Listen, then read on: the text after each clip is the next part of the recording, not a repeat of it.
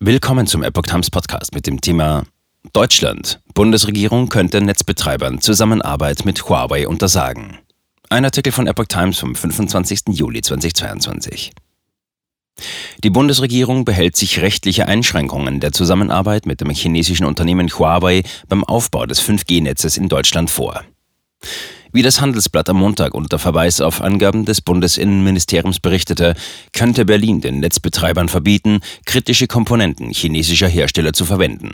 Auch die Nutzung bereits verbauter Bauteile könnten demnach untersagt werden. Wenn der weitere Einsatz die öffentliche Ordnung oder Sicherheit der Bundesrepublik Deutschland voraussichtlich beeinträchtigt, insbesondere wenn der Hersteller der kritischen Komponente nicht vertrauenswürdig ist, zitierte die Zeitung das Ministerium. Huawei ist einer der weltweit größten Telekommunikationsausrüster und führend bei der 5G-Technologie. Mehrere Länder, darunter die USA und Großbritannien, haben den Anbieter jedoch vom Ausbau ihrer 5G-Netze ausgeschlossen, da es Sorgen gibt, Huawei-Technik könnte ein Einfallstor für chinesische Spionage oder Sabotage sein. Die deutschen Netzbetreiber wollen dennoch auf das Unternehmen setzen. Politiker der Ampelparteien sehen dies kritisch. Es wäre weltfremd und naiv, die geopolitische Bedeutung der Aktivitäten Huaweis in Deutschland für den Einfluss Chinas nicht zu erkennen, sagte der stellvertretende FDP-Fraktionsvorsitzende Konstantin Kuhle dem Handelsblatt. Der stellvertretende Fraktionsvorsitzende der Grünen, Konstantin von Notz, verwies auf die aktuelle Gaskrise.